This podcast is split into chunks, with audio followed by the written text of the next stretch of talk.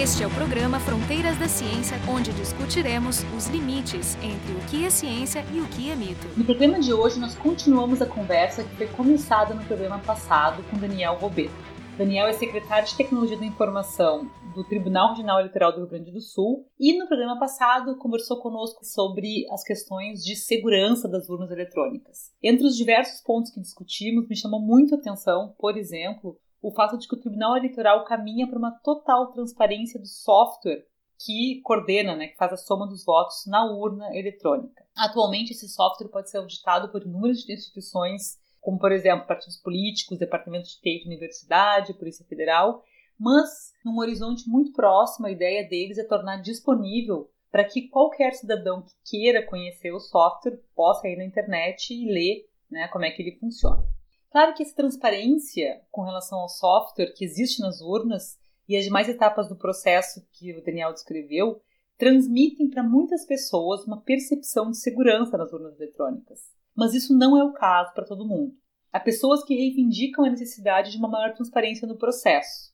E para muitos, essa transparência significa imprimir os votos. Então, no programa de hoje, o nosso foco vai ser nas questões de auditoria das urnas eletrônicas e principalmente na percepção pública sobre a segurança das urnas eletrônicas. E para conversar com o Daniel, estão presentes o Jorge Kilfeld, do Departamento de Biofísica da URGS, o Marco de Arte e eu, Carolina Brito, do Instituto de Física da URGS. Eu queria começar te perguntando se as urnas eletrônicas são auditáveis e como elas podem ser auditadas. Ela é auditada no desenvolvimento do software, então eu posso verificar o software no desenvolvimento. Pode ser acompanhado o processo de, de, compilação e de geração dos executáveis com a lacração. Inclusive, quando a gente gera esses executáveis, há um processo de lacração, que a troço ainda é, é, ainda é meio arcaico. É gravado no CD-ROM assinado, lá, posto no envelope assinado e posto num, num, numa sala cofre para que se alguém quiser depois, em alguma, alguma auditoria futura, verificar aquele código, ah, não olhei antes, mas agora eu quero olhar a gente deixa olhar, vem, vem olhar, vamos ver se não tinha nada aqui dentro. Então,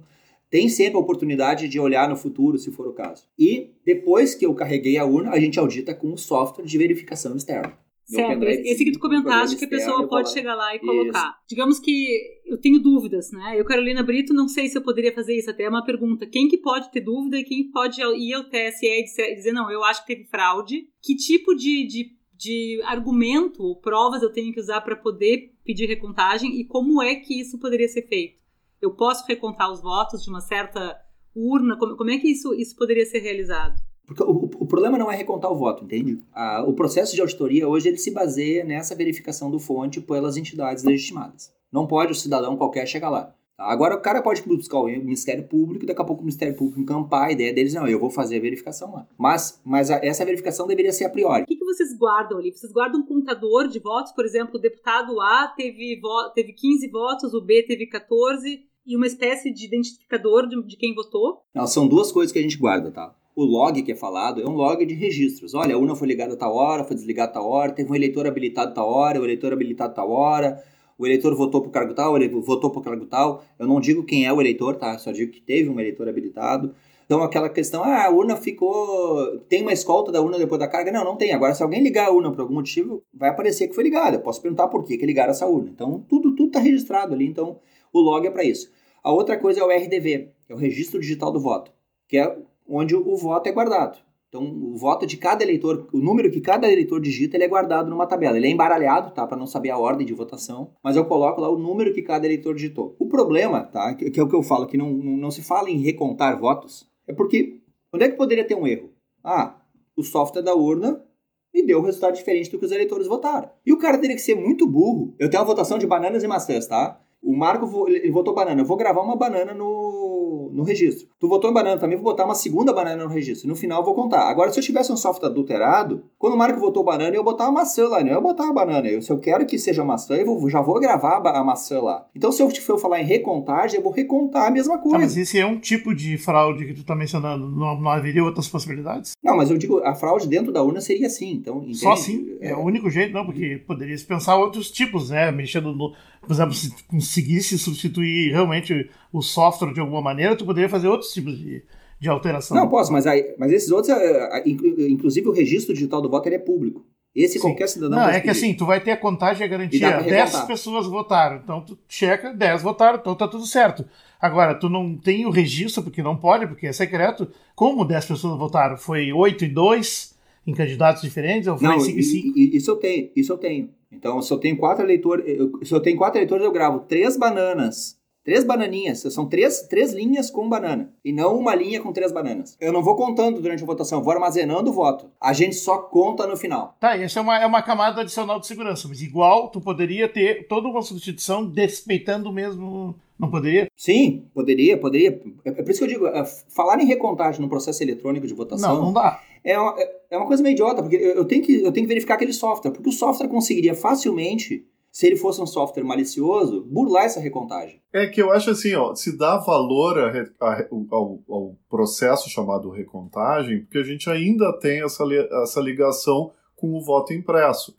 Mas é, realmente o peso da, da segurança numa urna eletrônica está em cima do software, que no fundo é. Porque, da mesma forma que na recontagem dos, dos votos impressos a gente tem que prestar atenção nas pessoas que estão contando, o equivalente, porque não é, o, não é a cédula que está que tá adulterada, é o contador que está contando mal. Né? E a gente tem que prestar atenção no contador. A mesma coisa do voto eletrônico, a gente tem que olhar o contador, o contador é o software. Mas ainda que eu diga que, o, que a recontagem ela é meio. É, ela não faz sentido, a pessoa, alguém pode pedir os RDVs da Justiça Eleitoral e fazer, e fazer a contagem de novo. E a partir desse RDV que nós descobrimos que na eleição de 2018, 115 mil gaúchos votaram no 17 para governador anular o voto para governador. Isso não é uma quebra do sigilo que está na Constituição? Não, porque eu não sei quem é que votou. Eu sei que 115 mil fizeram isso. Agora não sei quem foi, eu não consigo saber quem foi cada um. Eu acho que a questão da segurança está muito bem coberta e muito bem descrita. Inclusive, é, é, é notável. Esse trabalho todo de cuidado é, são medidas bem sofisticadas em vários é, campos. Definitivamente é uma coisa bem inovadora. Tanto que realmente o Brasil está na frente nessa parte de softwares e tal. Mas a, a, urna eletrônica é uma ferramenta técnica dentro de um processo político. Então existem outros elementos a considerar. Né? Então o foco na segurança ele, ele, ele é uma parte da questão, ele não é toda a questão. Isso pode concordar comigo. Existe um outro ângulo que acaba sendo suprimido nesse debate e essa é a razão que muitos têm a crítica. Eu pessoalmente desde que surgiu o voto eletrônico, né, sou muito crítico ao voto eletrônico não impresso, não conferível e não recontável, que pode ser driblado facilmente, mas claro, facilmente com um certo custo, enfim, uh, que é o foco na transparência, porque é a única forma de garantir que seria assim um, um direito civil das pessoas, cívico até, né, a visibilidade do processo. Olha só, não é que as pessoas possam olhar em quem cada um está votando, porque isso é quebra de sigilo, mas é poder realmente saber que foi 10 pessoas lá, colocaram 10 papeizinhos, e aí quando tu abriu a urna, tu contou 10 papeizinhos lá no escrutínio. Eu, eu fui fiscal, eu fui mesário, fui escrutinador e fui fiscal de escrutínio também no passado. E realmente é uma interface terrível para fraude, manipulação, pressão psicológica, o voto gritado, o voto cantado. Não sei se você já teve essa experiência, mas é um negócio impressionante, assim, o, o, o que, que as, as brechas que abre. Realmente é bem complicado. Daí as críticas, e eu acho que isso aí é o que motivou uma solução tecnológica muito boa. Mas a solução tecnológica tem esse problema na presente forma, e não é um problema da, da equipe do, e do, do, do, design e todo o enfoque, é um problema da, de, que esse processo, sem impressão de voto, ele não permite a visibilidade para qualquer pessoa, mesmo aquela que não tem preparo técnico para avaliar e entender o que está acontecendo. Então, por exemplo, assim, eu quero confiar eu, tenho, eu sou um cidadão, eu sou semi-analfabeto, sei um pouco lá, fui votar na minha urna no hotel. Eu, tá todo mundo dizendo, tu tá dizendo, o cara do TCE tá falando, a Justiça Eleitoral se manifestando, explicando que aquilo é confiável, é confiável, é confiável. Perfeito. Agora, como é que tu prova para ele além da palavra?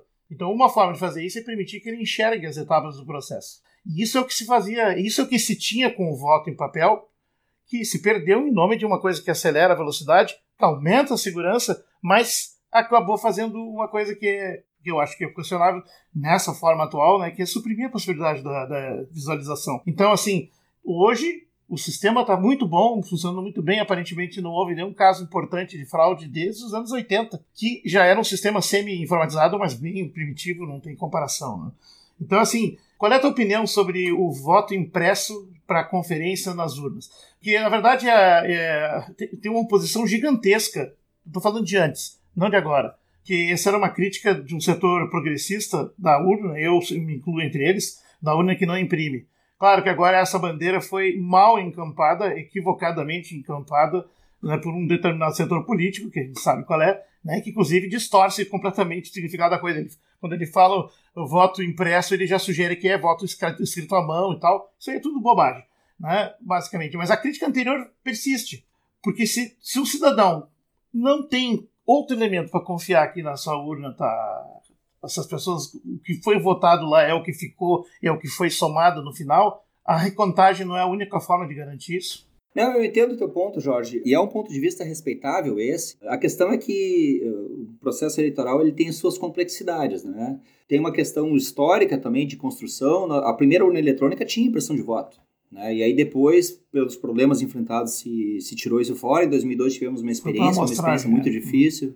É. E a Justiça Eleitoral acabou optando por reforçar um processo baseado na segurança do software e, e, e caminhar para uma, uma questão de um hardware seguro para ter essa garantia, como uma forma de defender e, e, e proteger o, o, o, sistema eleitoral uh, a custos razoáveis, custos operacionais, custos financeiros, e dentro de uma lógica que foi construída. Obviamente, se a gente pensar, pô, é muito legal o cidadão poder imprimir, olhar o seu votinho ali, dizer, ah, meu votinho foi ali. Eu, eu, eu acho que é muito legal isso, e, e, inclusive a justiça eleitoral não é contra o voto impresso, às vezes algumas pessoas falam, ah, por que, que a Justiça Eleitoral, está escondendo alguma Inclusive, coisa? Inclusive, já, já foi aprovado e já se começou a implementar, depois foi detido é. Pelo Supremo, mas é outra história. É. A questão é, eu, eu, costumo, eu gosto muito de fazer uma analogia com um avião. Tá? Quando nós vamos pegar um avião, nós vamos viajar, a gente está depositando naquele aparelho ali o, o bem mais, mais valioso que nós temos, é a nossa vida. E nenhum passageiro desce na pista do aeroporto para olhar se a turbina do avião está boa. Nós temos que confiar em alguém, nós temos que confiar no engenheiro, no, na equipe de manutenção daquela companhia aérea, porque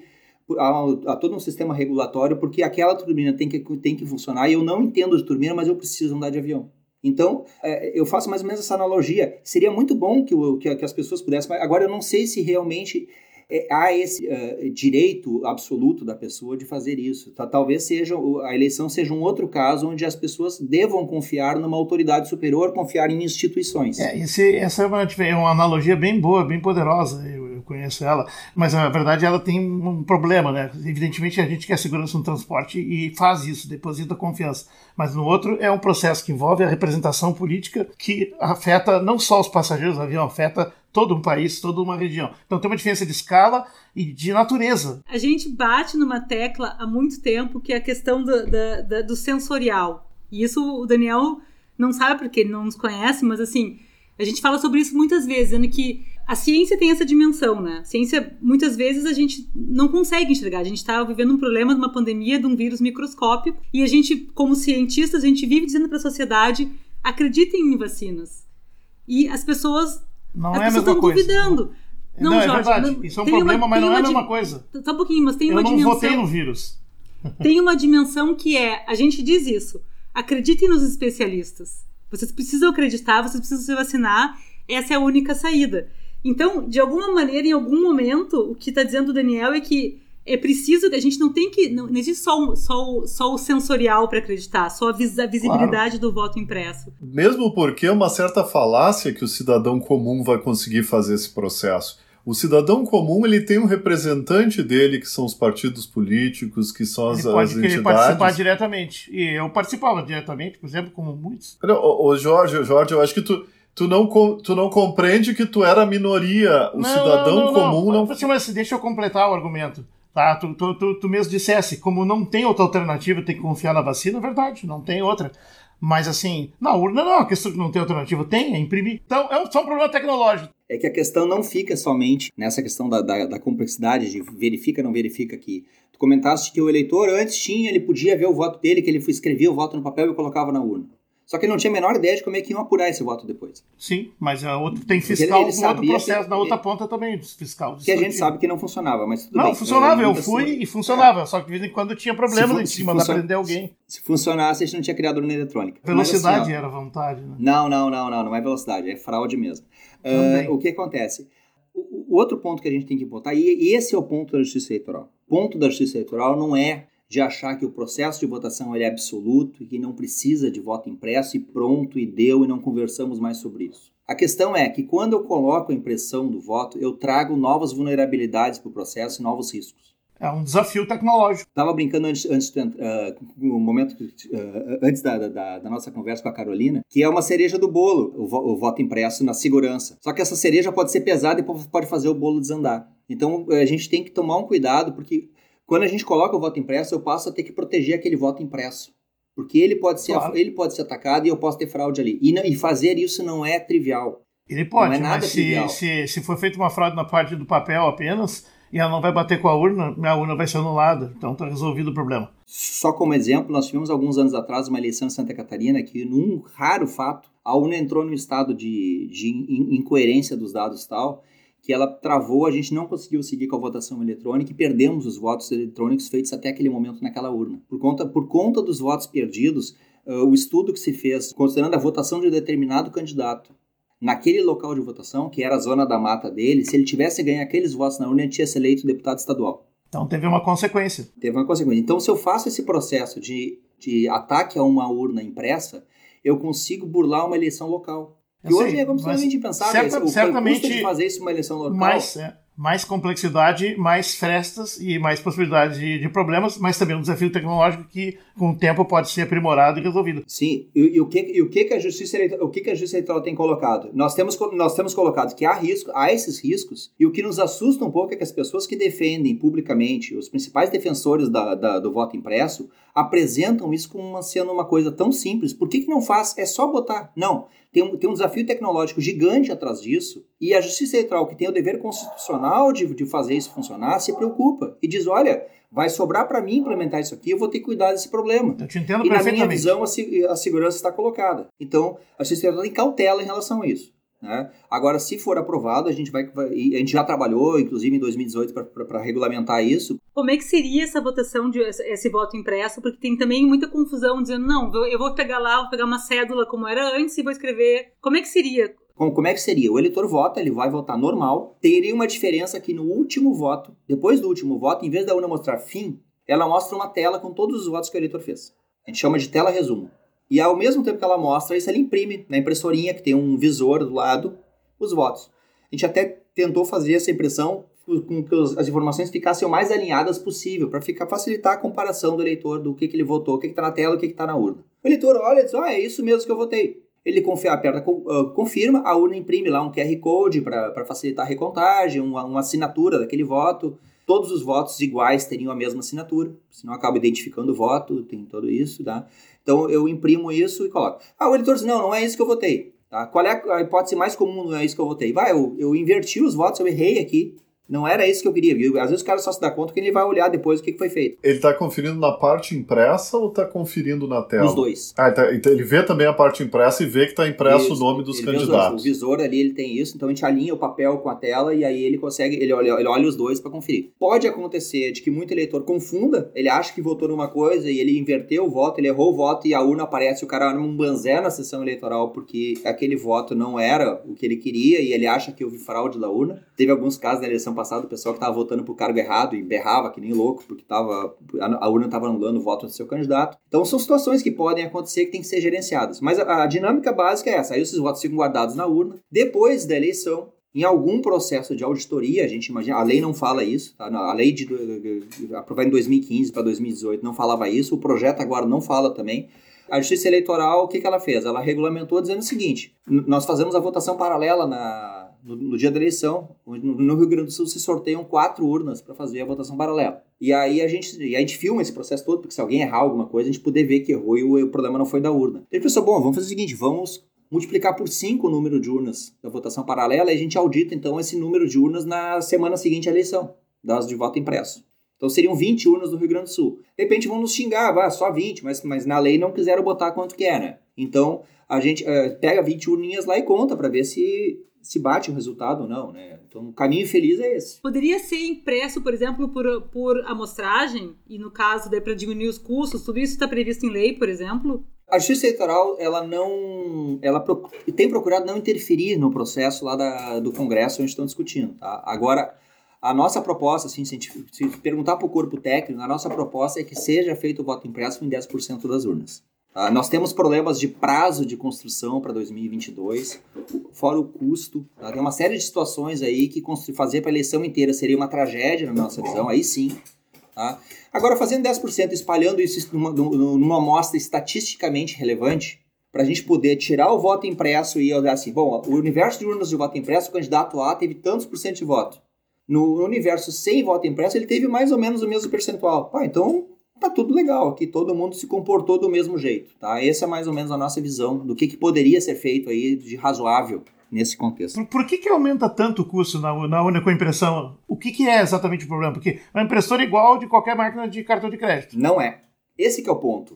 Uh, esse é o ponto, porque uh, essa impressora, ela precisa imprimir, mostrar num visor, não tem nenhum impressor de cartão de crédito que faça isso, picotar isso e ejetar isso para dentro de um saco. E esse saco tem que ser um saco protegido de, uh, de uma forma suficiente para que as pessoas não. Eu, acho que foi o ministro Faquin que, no voto dele, que lá, lá, lá, no Supremo colocou, que na verdade eu tenho um cofre com uma urna pendurada. Há, há, uma, há uma complexidade nessa impressora que faz com que na licitação que foi realizada em 2018, não é um, um chute da Justiça Eleitoral, e a Justiça Eleitoral naquela oportunidade queria pagar o mínimo possível, ao dólar de 13,50 à época, custou 1.600 cada impressora. E vocês têm na ordem de 500 mil urnas eletrônicas no Brasil, né? 500 mil, 500 mil. Qual é o preço dela atual? É uns 4 mil reais por aí, um pouquinho mais. Essas urnas têm vida longa?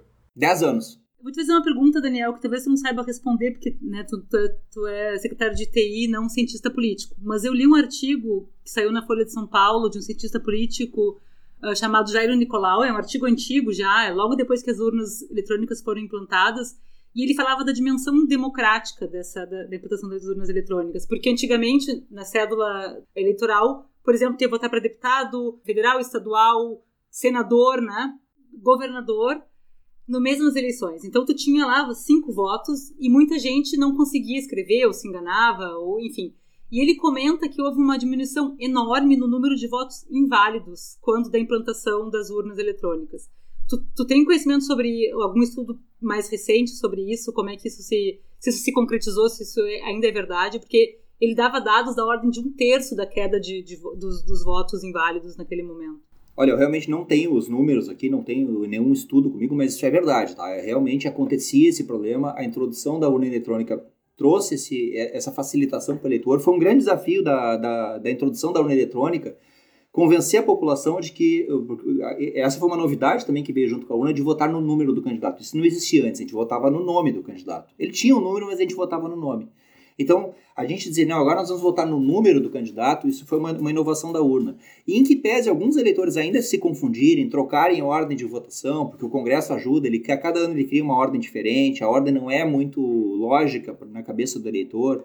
Uh, em, que, em que pese alguns eleitores ainda se confundirem com isso, o número de votos nulos, ou votos perdidos, ele é muito menor do que acontecia antes. E, e inclusive, uma coisa que a gente tem trabalhado a cada eleição, para tentar esclarecer melhor a população, os partidos largaram de mão eles não esclarecem no seu horário político como o eleitor deve votar. Eles estão tentando convencer o eleitor a votar, mas não estão ao trabalho de mostrar para o eleitor como é que faz para votar neles. Votação em número, eh, as últimas duas eleições, eu acho, antes de entrar a primeira teste de urna eletrônica, lá no início dos anos 90, já é com número. É, a gente podia né? votar. A gente podia votar no número. É, um ou outro. Um ou outro, né? Agora, como sendo obrigatoriedade, era essa, esse foi o momento. Os demais países que usam o voto eletrônico, quais tipos que tem? E, e as diferenças. E se esse debate, inclusive, da, do voto impresso, que eu sei que em vários países é feito e, inclusive, implementado, pelo menos parcialmente, ou é em processo de implantação, como é que é o cenário mundial? Porque também eh, existe aquela acusação, ah, o Brasil está inventando uma coisa que só aqui se faz e tal, e não é bem assim. Então, queria ouvir de ti. É, na verdade, sim, ó, dizem que o Brasil é o único país que usa voto DRE, que é o